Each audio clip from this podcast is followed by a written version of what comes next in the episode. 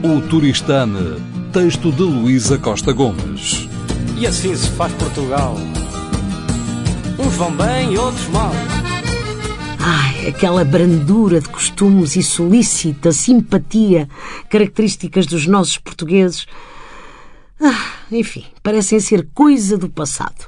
Hoje precisamos de sair de casa armados de resistência e resiliência para os combates do dia a dia. Tudo são combates. É tudo arrancado a ferros. Não podemos esperar solidariedade. O velho, amigo, deem só um jeitinho, que é recebido com rancor e o palavrão da praxe.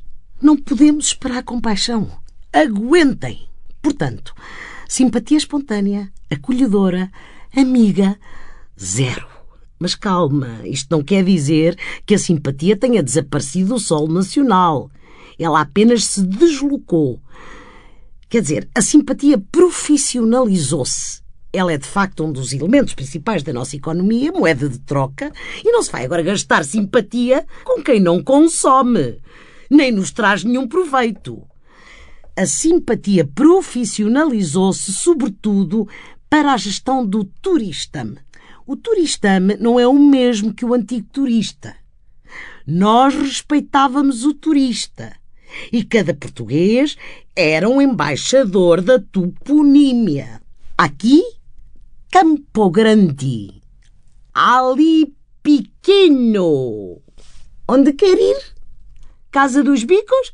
Sempre em frente. Passa Rocio? Não liga. Sempre em frente. Não há que enganar. Chega a Rio. E aí? Pergunta, porque o português era cauteloso. Não se há agora responsabilizar pelo itinerário completo. Até ao campo pequeno, ele respondia. Epá, depois passava a tarefa a outro português. Mais abaixo. Claro que havia enganos. Mas não era por mal. Epá, não sabíamos. Sabíamos lá onde é que estava a estátua do poeta Chiado. Epá, dávamos um jeitinho, apontávamos outra estátua qualquer. Nós queríamos ajudar. O próprio turista era diferente. O turista vinha preparado para ser enganado, roubado e andar, enfim, sempre confuso.